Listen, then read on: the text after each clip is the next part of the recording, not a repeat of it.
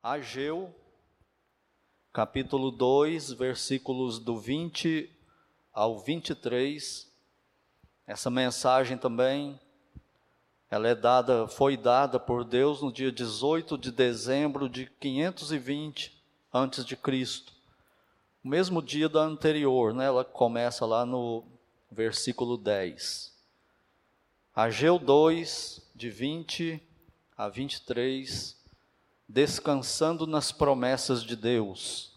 Diz assim o texto: Veio a palavra do Senhor segunda vez a Ageu, ao vigésimo quarto dia do mês, dizendo: Fala a Zorobabel, governador de Judá: Farei abalar o céu e a terra, derribarei o trono dos reinos e destruirei a força dos reinos das nações Destruirei o carro e os que andam nele, os cavalos e os seus cavaleiros cairão, um pela espada, um pela espada do outro. Naquele dia, diz o Senhor dos Exércitos, tomar-te-ei, ó Zorobabel, filho de Salatiel, servo meu, diz o Senhor, e te farei como um anel de selar, porque te escolhi diz o Senhor dos Exércitos. Oremos. Pai Santo e bendito Deus, é no nome do Senhor Jesus Cristo que nós entramos mais uma vez em Tua presença em oração. Sempre dizemos para o Senhor da nossa gratidão pelo fato de o Senhor em Cristo ter nos salvado e nos aceita eternamente agora por causa desse fato.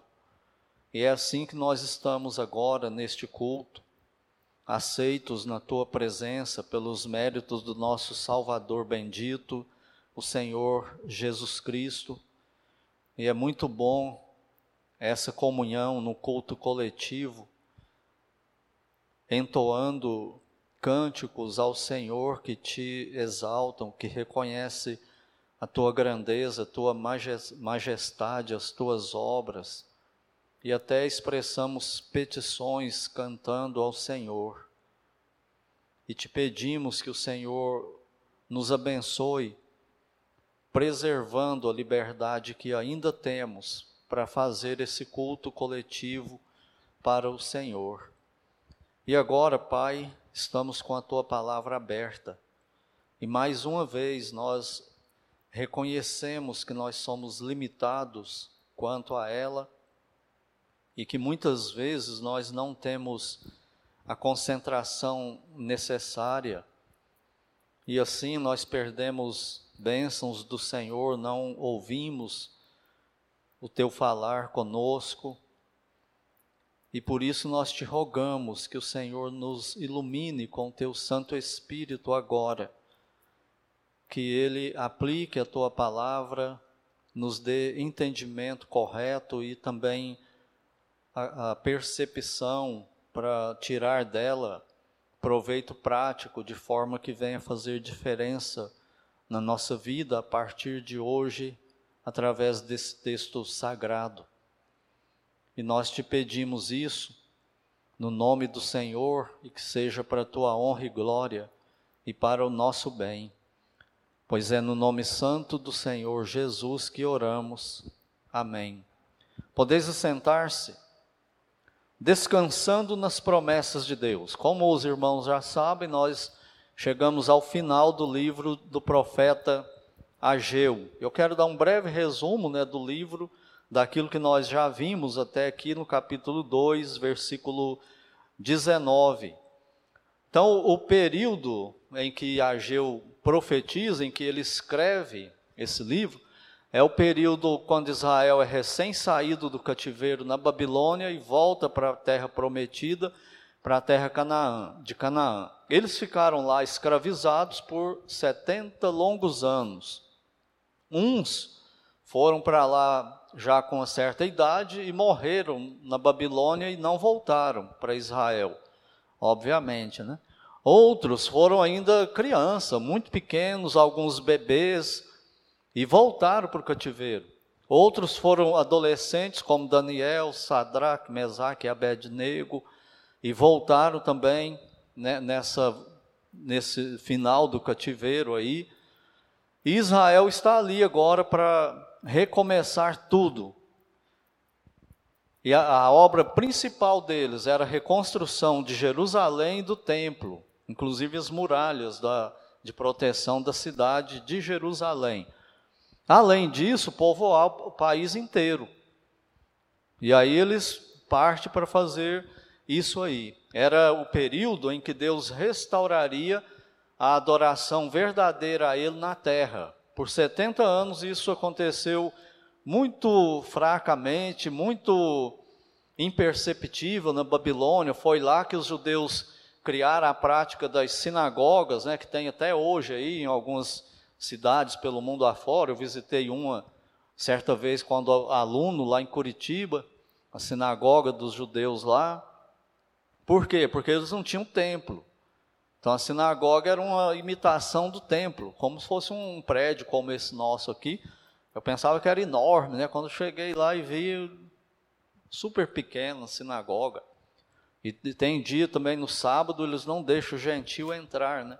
Lá. Então isso nasceu lá na Babilônia, essa prática de fazer sinagogas, aí aquelas sinagogas que a gente vê muito no Novo Testamento, Cristo pregando na sinagoga, Paulo indo pregar na sinagoga. Então é isso aí nasceu lá no cativeiro da Babilônia, eles voltaram e continuaram com a prática porque não tinha o templo, né? E depois demorou a reconstrução do templo. Então era a restauração da adoração ao verdadeiro Deus. Israel, a única nação da terra que adorava a Deus e que Deus aceitava a adoração. Não tinha outra nação, não tinha outro povo que, que fazia isso e que Deus aceitasse. E quando eles voltam, eles são ameaçados por um grupo de inimigos e eles ficam com medo, param a, a obra e ficam 15 anos sem trabalhar na reconstrução do templo. E Deus, nesse período aí, envia o profeta Ageu para falar com eles, né? E nesse, nesse período também, o que, que eles ficaram fazendo? Cuidando das coisas deles construindo as casas dele. Lembra que eles estavam reconstruindo a nação? Então eles estão lutando para prosperar. E nessa luta para prosperar, eles acabam se esquecendo de Deus. E eu dei o título para a mensagem que tratou disso, de uh, nossos interesses pessoais.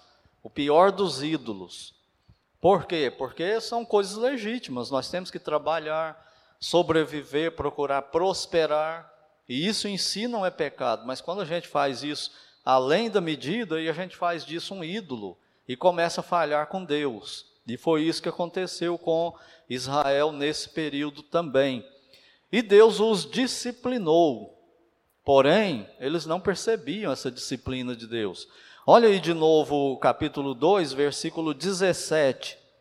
Diz assim: eu vos feri com queimadura e com ferrugem e com saraiva em toda a obra das vossas mãos, e não houve entre vós quem voltasse para mim, diz o Senhor. Eles estavam tão compenetrados nesse negócio de reconstrução e, e, e prosperar e ficar bem, cuidar bem da família, que não, não percebia, não. Tinham esquecido totalmente a dinâmica da lei que Deus fala em Deuteronômio, né? Quando obedecer, bênção, quando desobedecer, maldição. E a maldição era essa: cortar a chuva, não prosperar a plantação deles, impedir o rebanho de reproduzir muito e produzir os que, os que existiam, né? Quando dava cria, a cria morria, o leite era pouco, e, e seria desse jeito, até que se arrependessem. Israel não se toca disso e continua. E Deus envia o profeta Ageu, que prega para eles, e aí nós vemos a graça de Deus no capítulo 1, versículo 14. O Senhor despertou o espírito de Zorobabel, filho de Salatiel, governador de Judá, e o espírito de Josué, filho de Josadaque, sumo sacerdote, e o espírito de, do resto de todo o povo. Eles vieram e se puseram ao trabalho na casa do Senhor, dos exércitos, seu Deus, coração deles estava em ruínas, afastados de Deus, idolatrando a própria vida deles, os afazeres deles, e Deus vem então e cura esse coração deles e faz um reavivamento através da pregação de Ageu e eles recomeçam a obra de Deus. E aí eles ficam fazendo os sacrifícios no templo em ruína mesmo. E aí Deus envia a mensagem que nós vimos na, na pregação passada, no livro de Ageu, falando para eles que, que aquela obra do templo lá e aqueles sacrifícios dele funcionava como o corpo de alguém morto. E Deus não estava aceitando aquele culto deles, porque era só religiosidade, sem vida com Deus, e que eles precisavam corrigir a vida deles pessoalmente com Deus para que fossem aceitos novamente. Entender que a vida com Deus envolve relacionamento pessoal 24 horas por dia. Não é um ritual no templo uma, duas vezes por semana que, que resolvia o problema deles. E, e então eles se arrependem disso também, Deus faz promessas que vai continuar abençoando eles, vai restaurar. E assim termina o, o, capítulo 2 até o versículo 19, até onde nós fomos. E agora, Deus envia uma mensagem especial, exclusiva para Zorobabel. Ele restaura o povo, restaura a nação, aceita de novo e vai começar agora a, a, a praticar com Israel o que ele sempre prometeu. O que ele faz agora com Israel é o cumprimento de 2 Crônicas 7,14. O que, que Deus promete lá para Israel? Se o meu povo, que se chama pelo meu nome, se humilhar, se me buscar, eu ouvirei do céu, se arrepender dos seus maus caminhos, aqui nesse lugar. Qual era o lugar? O templo. E é isso que está acontecendo. Israel fez isso e agora Deus restaura Israel como a nação sacerdotal e continua aquele plano dele que nós falamos hoje de manhã, que começou na eternidade. E agora ele vai concluir esse plano, aquilo que ele tem para a nação de Israel, usando especificamente o povo da aliança no Velho Testamento, que é Israel. Mas por que, que Deus faz isso?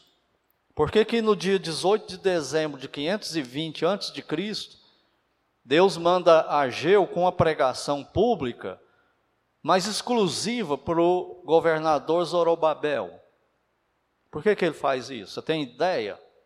E como que isso fala conosco hoje? Como que isso nos abençoa. Que lição que nós temos disso aí hoje aqui em Uberlândia. Então vamos entender isso aí. Deus faz isso porque se nós voltarmos na história, lá antes do cativeiro, nós vamos ver que Zorobabel é neto do rei Joaquim, conhecido na Bíblia também de, de rei Jeconias, que era descendente do rei Davi e era, e era antecessor do Messias. Através da linhagem de Davi viria o Messias. Então Zorobabel, ele é da família real, ele é o rei de Israel da vez, né? Por isso que Deus está falando com ele individualmente. E, e, com isso, Deus faz duas coisas com Zorobabel, com essa mensagem aqui. Primeira, primeira coisa que Deus faz com Zorobabel, ele anima, motiva e fortalece Zorobabel. Porque não é compreensivo para nós hoje, entendendo o contexto, que era um momento assim meio nebuloso para Israel, para Zorobabel, que era descendente dos reis, e agora eles estavam no cativeiro, Deus tinha prometido um reino na terra de Israel, que Israel seria cabeça da nação, o Messias governaria o mundo inteiro, mas agora eles estão, estavam no cativeiro por 70 anos e estão saindo do cativeiro, voltando para a terra que Deus tinha prometido para Abraão, para eles. E o que, é que eles encontram lá? Tudo destruído, ruínas, eles não têm nenhuma glória, nenhuma pompa. Então está todo mundo meio confuso. Tanto o povo quanto os sacerdotes e também o Zorobabel, que era o governador de Israel. E Zorobabel também, sendo neto de Joaquim, o que que ele era? Ele era o, o predecessor do Messias, não era? O rei. Porém, o que que ele vê? Ele vê uma nação que é a maior parte deserto, um povo pobre, saindo do cativeiro, escravizados, humilhados, sem muita motivação, sem muita confiança, ao redor cheio de inimigos, uma nação feroz dominando o mundo inteiro, que era Babilônia. Israel voltando ali já era medo persa, né? Depois disso aí, Babilônia, cativeiro e, e eles voltam. Aí Zorobabel olha e fala: Eu sou o rei. Mas cadê, cadê o meu palácio? Eu não tenho eu sou descendente do, do rei de, de Israel, de Davi. Através de mim era para vir o Messias e ter um reino glorioso, mas cadê o meu reino? Eu não tenho nem sequer uma coroa, não tem um cetro, não tem palácio, não tem trono nenhum. Cadê meu exército para garantir esse reino meu? Não tem exército. E os súditos dele, quem eram? Um povo pobre trazendo um rebanho pequeno lá do cativeiro, um, rebanho sem qualidade, fraco, poucas sementes para plantar as lavouras e a nação prosperar. Se você estivesse no lugar de Zorobabel, como você se sentiria? Para governar esse povo com todas essas promessas para eles. Você ficaria bem animado? Provavelmente não, né? Eu também não. Senhor, isso aí eu acho que não vai dar certo, não. Acho que em algum momento aí o Senhor deve ter errado nesse plano do Senhor aí, porque o negócio está desanimador. Por isso que Deus vem com uma mensagem exclusiva para ele, para animar o coração dele, né? E a promessa então continua. Eles vão reinar o mundo inteiro O versículo 21 e 22 é isso que Deus fala com Zorobabel, é a promessa dele. Olha aí, o versículo 21. Fala a Zorobabel, governador de Judá. Então, olha só a nação reunida, Ageu pregando para o povo inteiro, mas agora é a mensagem para uma só pessoa, que é o governador Zorobabel. E a mensagem é a seguinte: Farei abalar o céu e a terra derribarei o trono dos reinos. Está vendo que a ideia aí é reino? E destruirei a força dos reinos das nações. Destruirei o carro e os que andam nele. Os cavalos e os seus cavaleiros cairão um pela espada do outro. Deus está dizendo que eu vou dar para vocês, Zorobabel, um reino que você não tem noção. E esse reino está prometido antes do cativeiro desde quando Deus chama Abraão. E é isso que eles estão esperando. É isso que os apóstolos estavam esperando também. Lembra da pergunta deles para Cristo? Quando será o teu reino? É essa ideia de reino que eles estão seguindo aí, né? E Deus reafirma essa promessa para Zorobabel. Então esse reino, ele vai acontecer. Essa é a promessa. E Zorobabel vai estar nesse reino aí. Tudo isso vai ser restaurado. E Deus, além de fazer essa motivação para Zorobabel no coração dele, ele faz uma coisa mais extraordinária ainda com Zorobabel. Ele restaura a família de Zorobabel, o próprio Zorobabel, como o rei que vai trazer o Messias. Porque Deus havia cortado isso da família dele. Vamos ver isso aí. Vamos lá em Jeremias.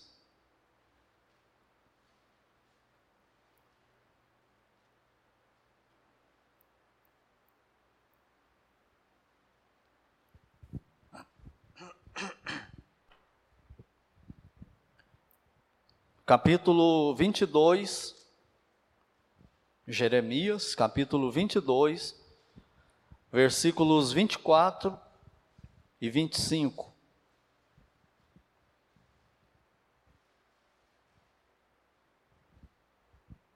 Além de tudo aquilo, pobreza, voltando do cativeiro, nação fraca, sem rebanho grandioso, sem exército, sem, sem trono, sem palácio, sem coroa, sem nada disso aí. Olha ainda o que, que tinha acontecido com ele, com, com Zorobabel, né, com o avô dele.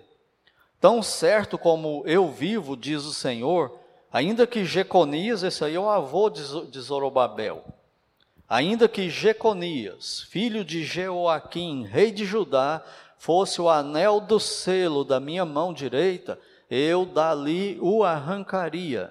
Entregar-te-ei, ó rei, nas mãos dos que procuram tirar-te a vida, e nas mãos daqueles a quem temes, a saber, nas mãos de Nabucodonosor, rei da Babilônia, e nas mãos dos caldeus.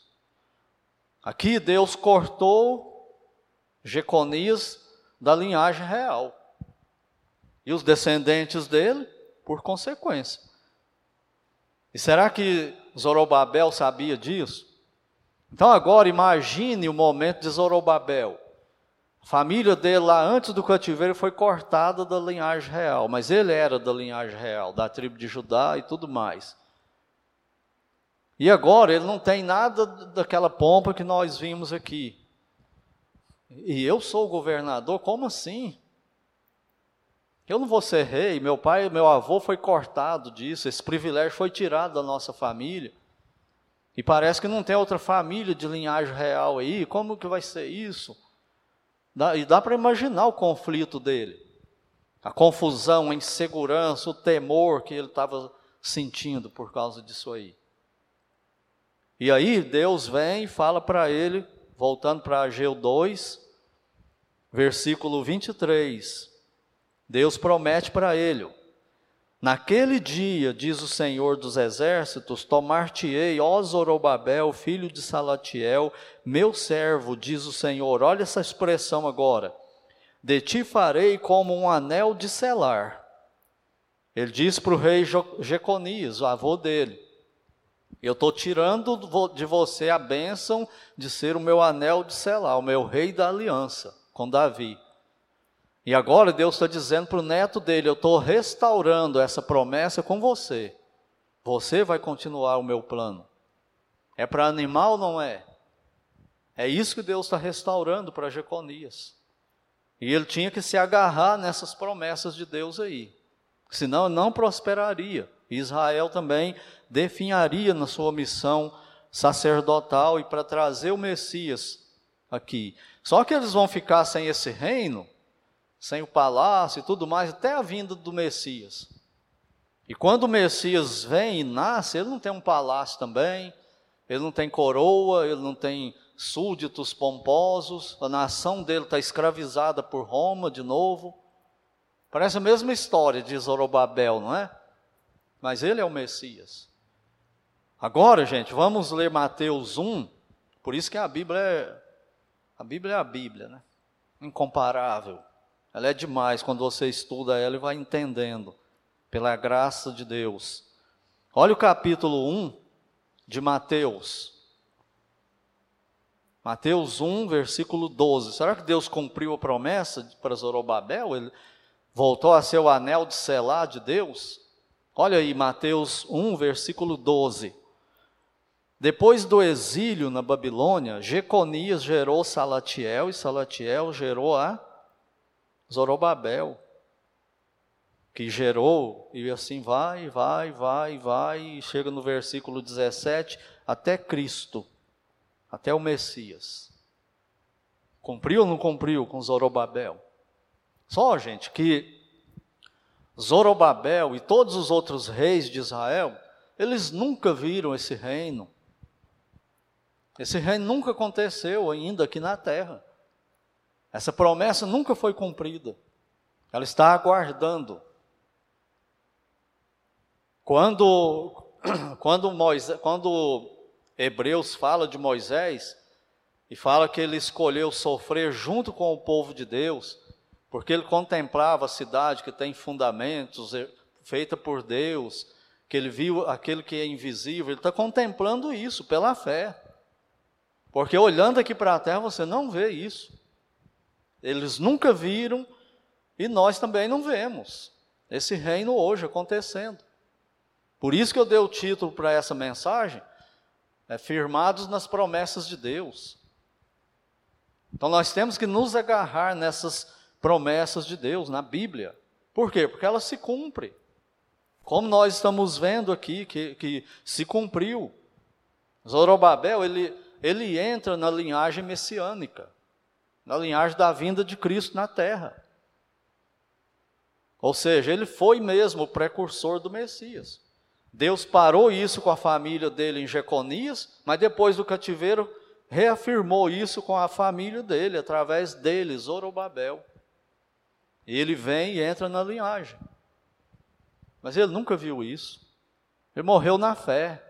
É o que Hebreus fala. Todos aqueles que a gente chama de heróis da fé, eles não são heróis da fé. Quem é herói mesmo é Deus.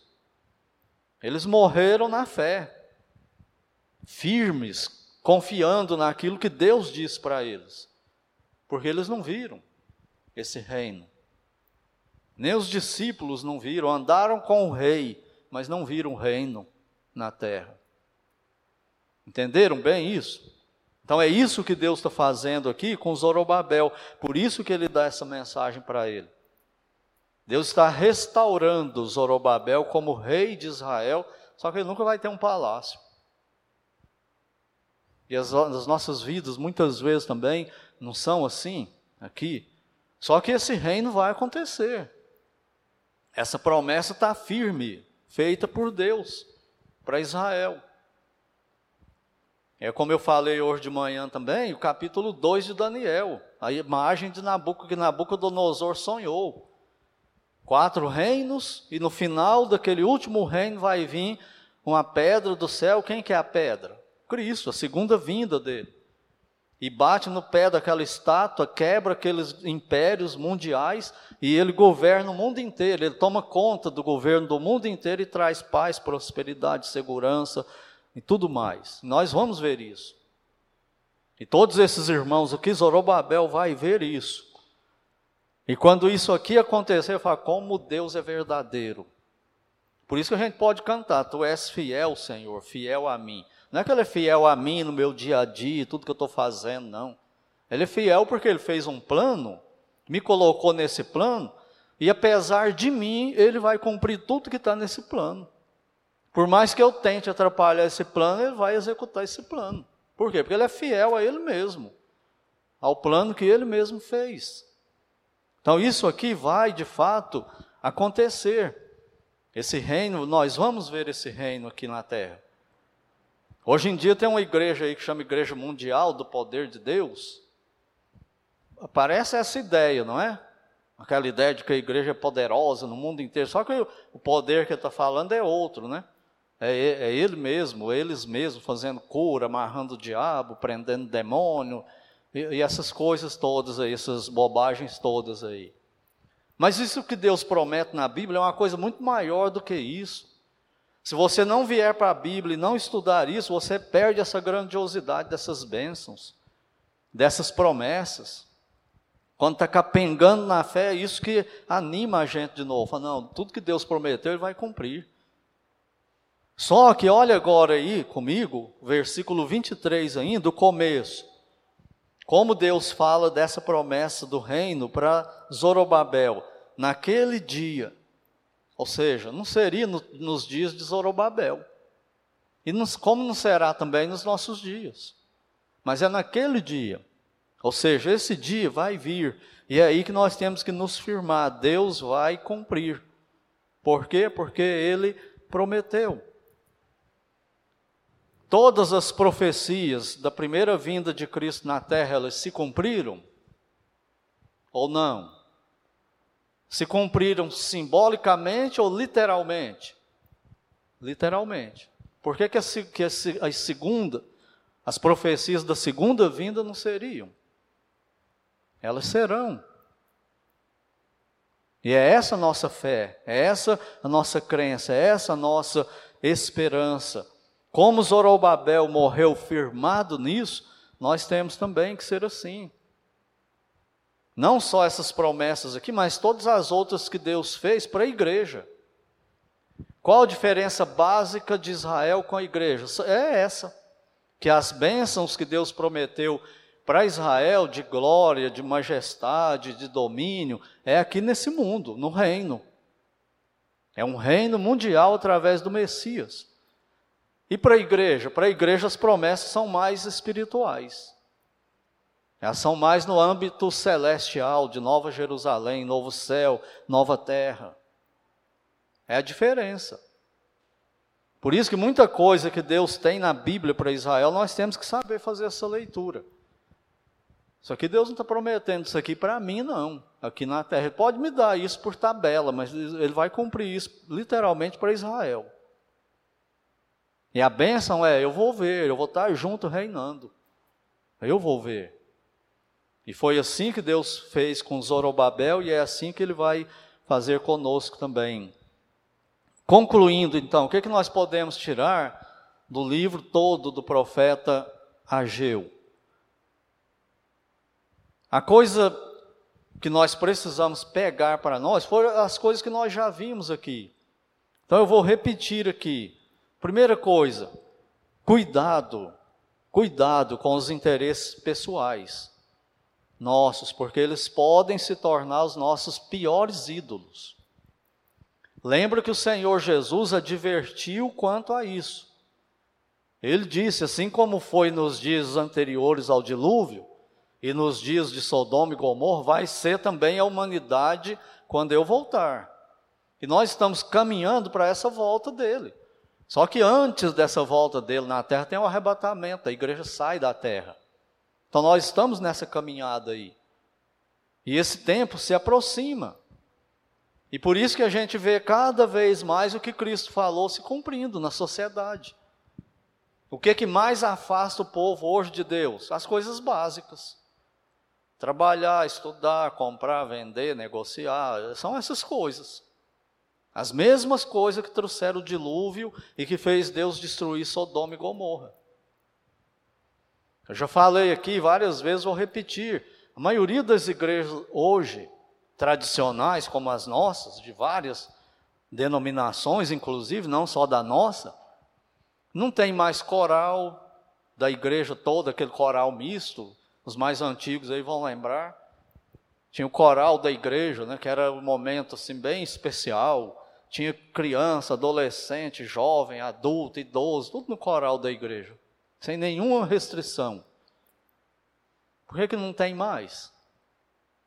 Vamos ensaiar, não posso, tem que trabalhar, tem que estudar, e o tempo é corrido, não sobra tempo.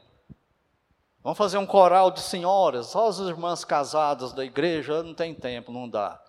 Vamos fazer só dos homens, não, não dá, ninguém tem tempo para ensaiar, é tudo meia boca. E Cristo advertiu. Então, ele, Israel caiu nesse erro no tempo de Ageu. E nós podemos cair nesse erro também. E aí não tem tempo para nada mais. É tudo virtual. Não é? Então nós temos que cuidar disso. A primeira lição que fica para nós aqui. A segunda é examinar o nosso coração todo dia.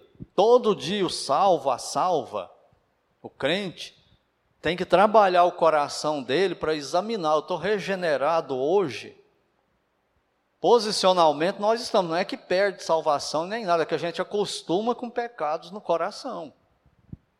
E a gente vai indo para longe de Deus, e quando a gente vê, a gente não é um cristão mais. Vive só de momentos de cultos. E Deus recusa, igual recusou Israel no tempo de Ageu. Vai falar para nós: vocês estão parecendo um cadáver. Vocês vêm oferecer coisa para mim, e tudo que vocês oferecem está contaminado, porque vocês não têm vida comigo. O coração de vocês não é cristão todo dia, em todas as coisas. E nós precisamos cuidar do coração. Porque quando Deus manda Ageu pregar para Israel, ele fala: o coração de vocês está em ruínas. Não é só o templo e Jerusalém, não, que precisa ser reconstruído. Vocês precisam restaurar a vida comigo. Terceira lição: a maior glória possível na terra é ser salvo e servir a Deus na vontade dele. Israel queria uma coisa gloriosa, reconstruir a cidade, o templo, fazer aquela coisa bonita, e uns choravam de alegria, outros choravam de tristeza, porque o templo não era igual ao de Salomão, e eles queriam glória, grandeza. A gente quer isso também, não quer? Fala a verdade, você não gosta de andar com um bom sapato, uma boa calça, um bom relógio, bom carro e tal? Todo mundo gosta. Mas cuidado com isso. A maior glória para um pecador aqui na terra é ser salvo, é ser lavado no sangue de Cristo, ser perdoado, ser justificado para toda a eternidade e servir a Deus fielmente todo dia. Você sabe qual é a vontade de Deus para você?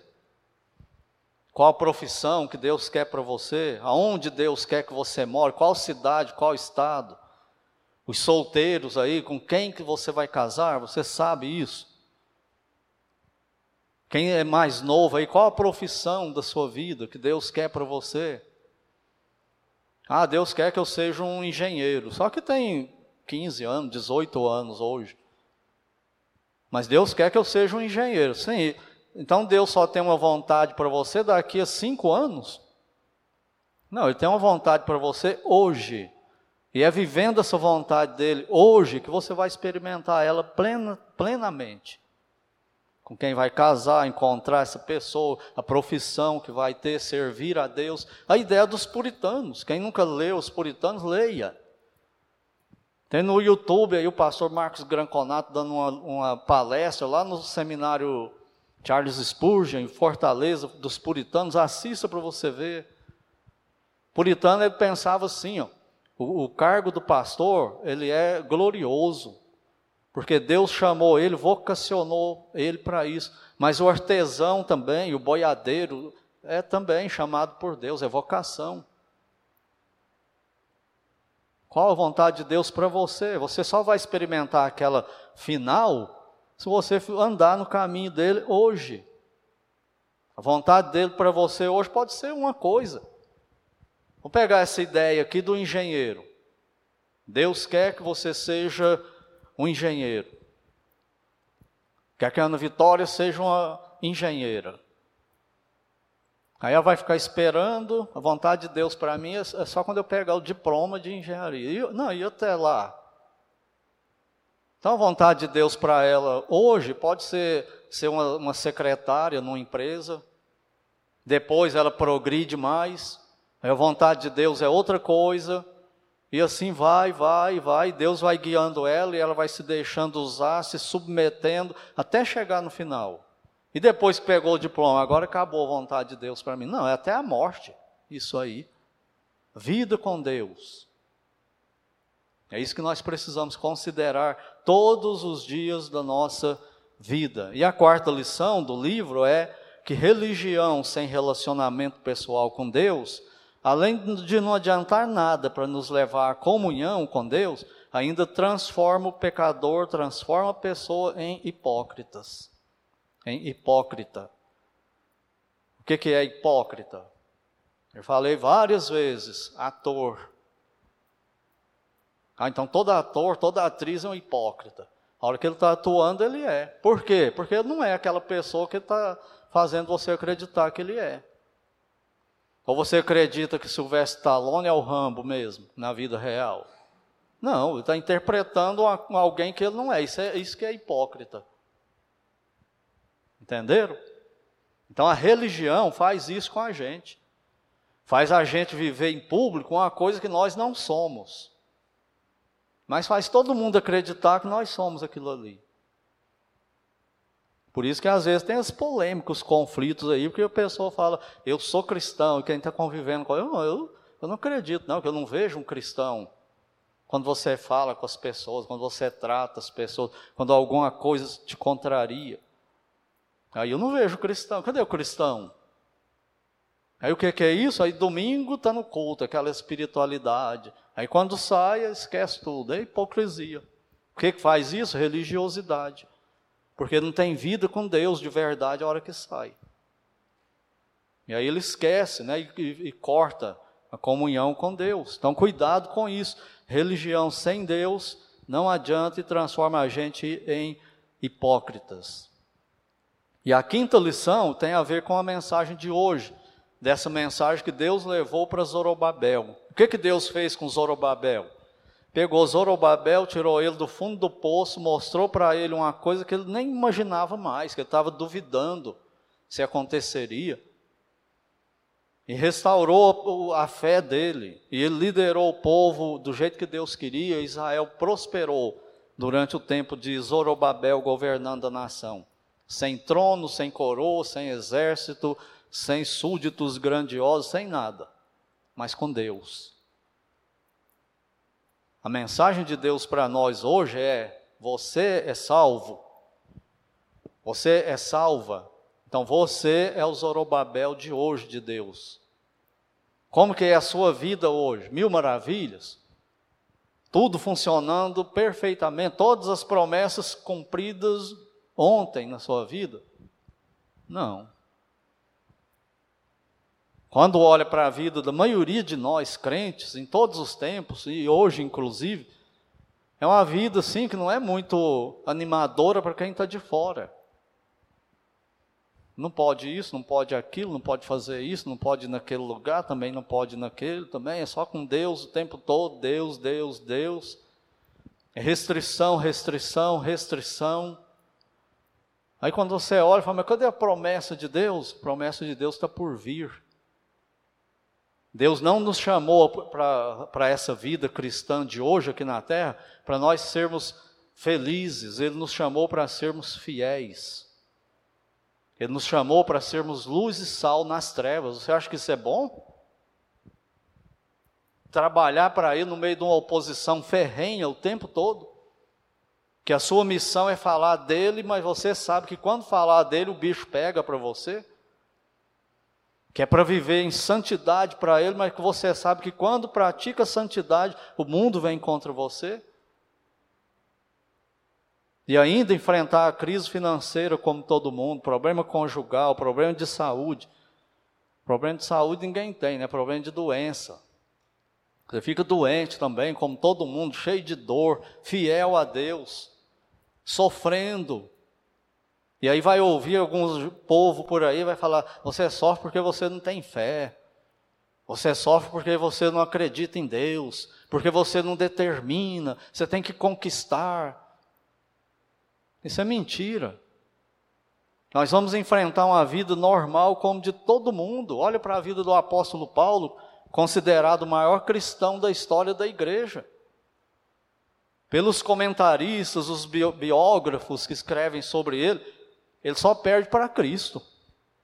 Paulo. E olha como foi a vida dele. Enfermidade o tempo todo, dor o tempo todo. E ainda Deus falou para ele: Eu não vou tirar essa dor de você, você vai morrer com ela e vai me glorificar. Problema de vista que parecia que era quase cego. Que no livro de Gálatas ele fala: Eu sei que se vocês pudessem, vocês arrancariam os olhos e me dariam. E Deus fala para ele: Escreve para mim maior parte do Novo Testamento. Senhor, escolhe outro crente aí que vê bem, que enxerga que não tem problema de visão. É você, para que a glória seja minha e não sua. É assim que Deus nos quer. Como eu falei no começo, para que a excelência do poder seja de Deus e não nós. Irmãos e irmãs, nós somos os Zorobabel de hoje. E as promessas de Deus estão aqui para nós, na palavra dele.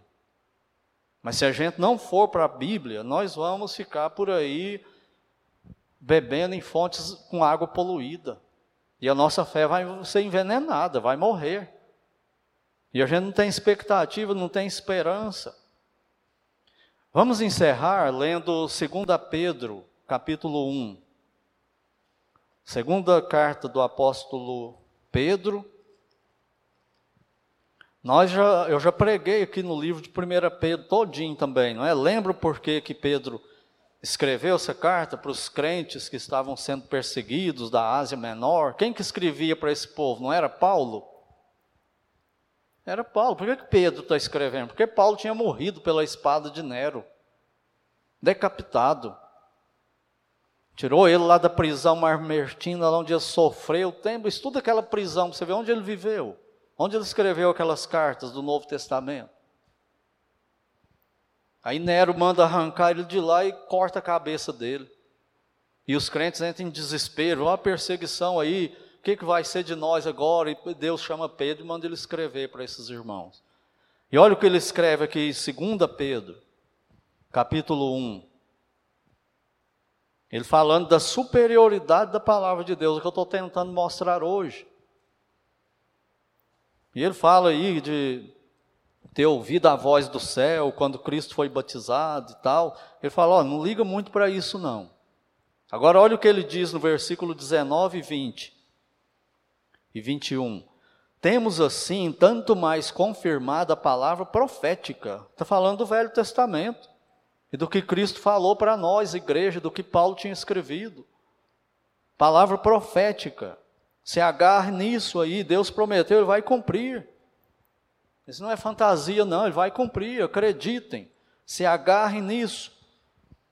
E fazeis bem em atendê-la. Olha só, como uma candeia que brilha em terra, em lugar tenebroso. Ele está falando dessa terra aqui. Lugar tenebroso era o Império Romano perseguindo a igreja, que está falando aí. Com espólio dos bens, com surra, com prisão, arena, animais comendo eles, sendo crucificados, queimados vivos. É disso que ele está falando. Vocês estão no mundo tenebroso, vocês estão no mundo, numa colônia de férias, não. E o que vai preservar vocês, a fidelidade a mim, é as minhas são as minhas promessas na minha palavra. É isso que ele está dizendo aí. E ele continua: até que o dia clareie e a estrela da alva nasça em vosso coração. Ele não está falando aí de salvação, ele já está falando para um povo salvo, ele está falando do, do reino para Israel, que vem para a igreja também, e para as promessas do novo céu e nova terra. Olha o versículo 20. Sabendo, primeiramente, isso, fica com isso no coração. Nenhuma profecia da Escritura provém de particular elucidação, de cabeça de teólogo, não, vem da mente de Deus. Então você tem que ir para a Bíblia, estudar a Bíblia, e o Espírito Santo vai te guiar na, na interpretação da Bíblia.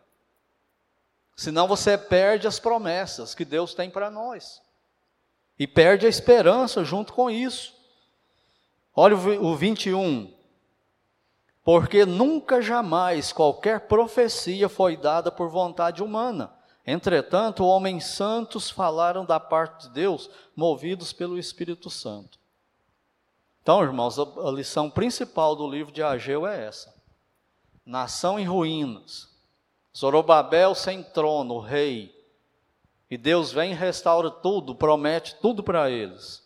Não restaura tudo na época deles, mas promete que vai fazer isso. E eles têm que se agarrar a isso para continuar fiéis a Ele. E que assim seja conosco também.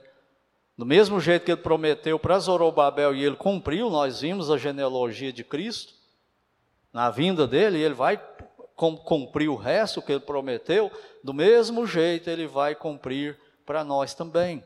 Então, você que é salvo, você que é salva, seja fiel, continue crendo, continue esperando e continue orando como o Senhor Jesus nos ensinou. Venha o teu reino, seja feita, Senhor, a tua vontade, agora que na terra como é aí no céu. Só que agora que na terra a coisa é complicada, Senhor, porque eu ainda sou pecador. Então me ajuda a perdoar quem me ofende. E me perdoa nos meus pecados, Senhor, porque eu ainda sou pecador. Eu sou mal ainda, me ajuda a fazer isso, porque o reino ainda não veio, eu não fui glorificado ainda. Me livra das tentações, e não são poucas, não, Senhor. Me livra do mal. Amém. É isso que ele ensinou para nós. Porque a realidade hoje não é essa de glória e majestade, tudo de bom, não. É um mundo tenebroso, como Paulo fala também em Efésios, este mundo tenebroso. Onde o diabo está solto, os demônios agindo por aí, seguindo a vontade dele, tentando atrapalhar a obra de Deus, tentando atravancar a igreja, tentando nos impedir a ser crentes fiéis ao nosso Deus, tentando nos impedir de sermos cristãos, imitar o Senhor Jesus. Então estejamos nós atentos para isso. E como eu falei hoje de manhã, Onde você vai estar quando Deus virar a página para a eternidade? Na glória eterna com Ele ou debaixo da ira dele? Porque não tem terceira opção. E o que faz a diferença é Cristo hoje e como você se relaciona com Ele. E não se iluda, não é aquele negócio de falar, eu vou fazer uma oração, eu sou salvo porque tal dia eu fiz uma oração. É se render a Ele mesmo como dono, como Deus, como Rei, como Senhor, Salvador. E seguir as regras dele. E Ele sabe disso. Ele conhece o nosso coração. Ele sabe quem é e quem não é. A Bíblia não fala isso, que Ele conhece os que lhe pertencem. Ele não fala, as minhas ovelhas ouvem a minha voz e eu as conheço e elas me seguem. Então não pense que engana Cristo com oração só para não ir para o inferno, porque isso não salva, não.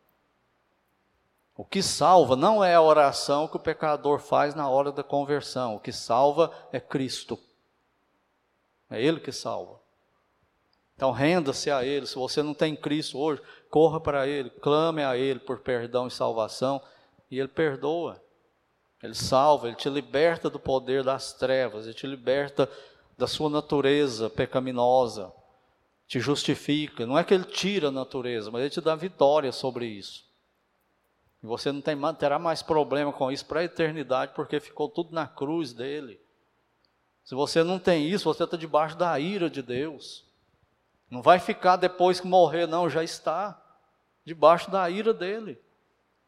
Morrer é só uma passagem para a eternidade. Então, se não tem Cristo, nós exortamos vocês, corra para Ele, renda-se a Ele como seu Salvador.